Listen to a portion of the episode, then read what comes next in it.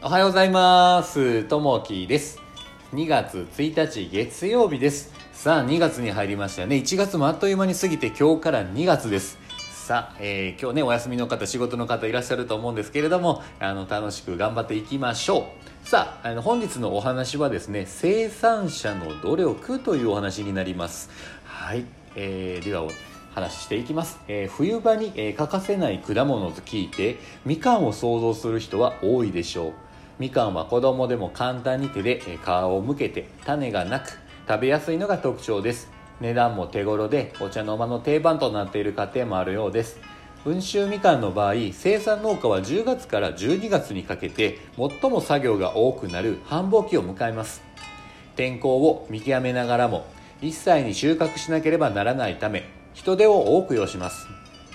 みかん畑は山の傾斜地にあることが多く機械を導入することが困難なため実の間引き作業である摘果や収穫作業は手作業が多くなります。1年を通じて剪定花が咲いたら摘果季節ごとの農薬散布など仕事は多岐にわたります。みかん以外にも私たちが普段口にしている食べ物は生産者が精魂を込めて作り上げていることを知り感謝を向けることが大切です。みかんや食料に限らず医療や住環境など身の回りの全てのものが多くの人のおかげで成り立っていることを再確認しましょう。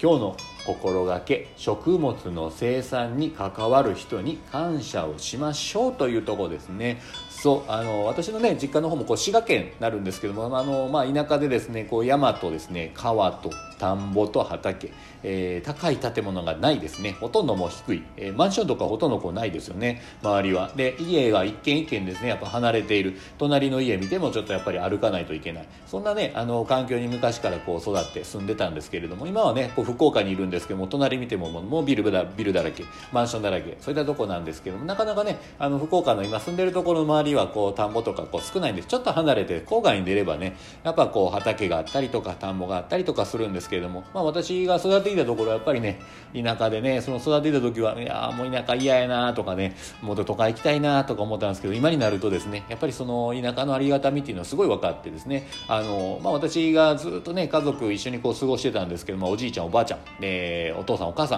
んで妹で一緒にねこう暮らしてたんですけれどもその中でですねやっぱりあのおじいちゃん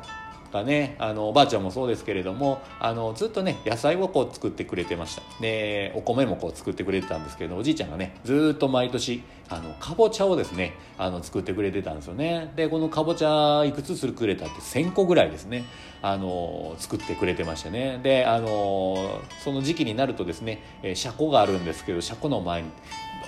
わーっとかぼちゃがねこう並んでずわーっと並んでるんですよね。うわすごいなこの千個とかぼちゃっていうぐらい。あのねあのおじいちゃんと話してると「うんこれ取れた」っつって言ってねあのかぼちゃをねずーっと並べてるんですね。でやっぱりねうちだけでこれ食べられないのでやっぱりこの JA さんですね。農協の方にこれを売ってたんですね。で農協を通してあの消費者の方にこう食べてもらってたような形になるんですけれどもやっぱりねずーっとねおじいちゃんもこう働きながらあの仕事しながらね畑もしながらあの、まあ、うちの父も母もそうですけどもやっぱりねあの仕事しながら60歳ぐらいまでは仕事しながらやっぱ週末はですね畑したり田んぼしたりですねやっててあの兼業農家っていうんですけども、まあ、2つね、えーやっているというふうな形ですね。ずっとねこう野菜作ってもらっててそれがね消費者のところに届く。で今はね私こうスーパー行くとあの野菜がずっと並んでるんですけどそこにもちろんかぼちゃがあるんですけれどもあのそういったものも買うんですけれどもやっぱりこうね実家から送ってくる野菜っていうのはねやっぱ美味しいですよね。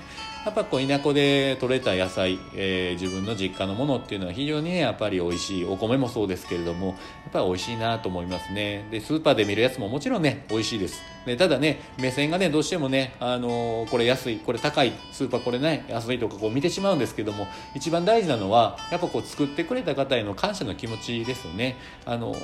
少なからずねこういう誰かがこう作ってくれているところがあるのでそういったところに対してあの感謝の気持ちを持ちながら一個ねえーこれ高い安いとかっていう感じじゃなくていやこれ作ってくれてありがたいなというふうなね気持ちを持ちながらこう買い物できたらなと思います。それがねなかなかこうできてない時もあるのでそういった気持ちでこうスーパー行ってあありがたいなとこれを一個一個ね、えー、作ってくれた人の気持ちを考えながらこう手に取ってカゴにこう入れていけたらなと思います。そうするとねまた料理作っていても美味しいと思いますね。この感謝の気持ちを持ちながら料理を作っていくというふうなことがねやっぱりいいかなと思います。ね常にこう感謝の気持ちを持ちながらこう生きていけたらなと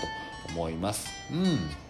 まあ、今日もね聞いていただきましてありがとうございます。さあ今日から月曜日ですね。さあ皆さんこうバリバリ仕事しながらあの趣味もする方もいらっしゃると思います。一日ね、えー、楽しんでワクワクしていただけたらなと思います。今日も聞いていただきましてありがとうございます。えまたあのねいいねとかコメントがあれば、えー、お待ちしておりますんで。はい、えー、またね明日もあのねえ、こういったお話をしていけたらなと思います。さあ、え、皆さんにとって今日もいい一日になりますように。じゃあねまたね。バイバイ。